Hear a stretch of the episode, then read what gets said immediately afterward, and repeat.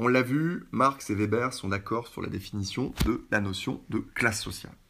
Les classes sociales, nous disent-ils, et cette définition est reprise par les sociologues contemporains, sont des groupes sociaux hiérarchisés par des inégalités économiques.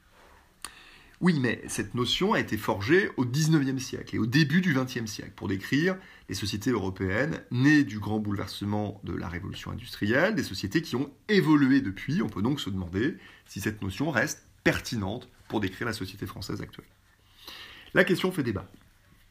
Pour certains sociologues, les classes sociales tendent à s'effacer, pour d'autres, au contraire, elles persistent. Les premiers avancent quatre séries d'arguments, à la fois théoriques et empiriques, à l'appui de leur thèse. Premièrement, nous disent-ils, les distances interclasses se sont réduites. Les distances interclasses, c'est-à-dire les inégalités entre classes sociales. Les inégalités de revenus ont en effet nettement diminué au XXe siècle, jusque dans les années 1980.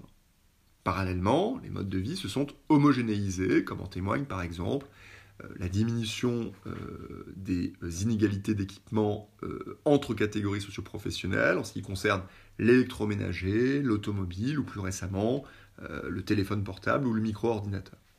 Les frontières entre classes sociales sont donc moins nettes. Deuxièmement, nous disent-ils, les distances intraclasses, c'est-à-dire les inégalités économiques internes aux classes sociales, sont parfois fortes. Parmi les ouvriers et les employés, par exemple, on observe une forte différence entre les qualifiés et les non qualifiés, ces derniers étant nettement plus exposés au chômage et aux emplois précaires. Donc traversés par des inégalités internes, parfois plus fortes que celles qui les séparent d'autres classes sociales, les classes ont tendance à euh, s'émietter. Troisièmement, et plus largement, on a vu que les inégalités économiques ne sont pas les seuls facteurs qui structurent la société française. Le genre, le diplôme, l'âge, le lieu de résidence, l'origine hiérarchisent également les individus et façonnent leur mode de vie. Cela tend à brouiller les frontières et les hiérarchies économiques. Une femme cadre est par exemple dominante du point de vue des classes, mais dominée du point de vue du genre. Enfin, quatrième argument, le sentiment d'appartenance aux classes sociales s'est globalement affaibli. Le sentiment d'appartenance à la classe ouvrière en particulier s'est effondré. Quant au sentiment d'appartenance aux classes moyennes, en augmentation, c'est un sentiment d'appartenance peu consistant, un ni ni, euh, ni riche ni pauvre, de faible intensité, plus qu'une identification euh, positive à une classe.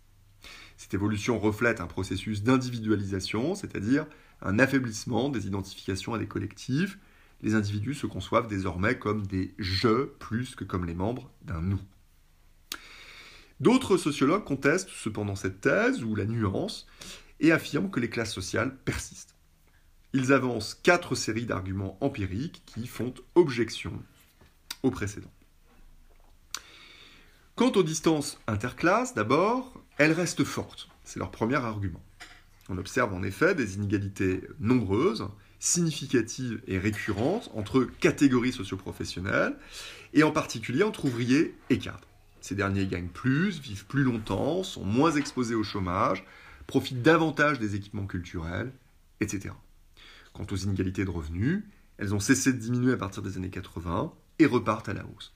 Les inégalités de patrimoine, elles, restent considérables. Les inégalités économiques restent donc, quelle que soit leur forme, fortes, ce qui plaide pour une persistance des classes sociales.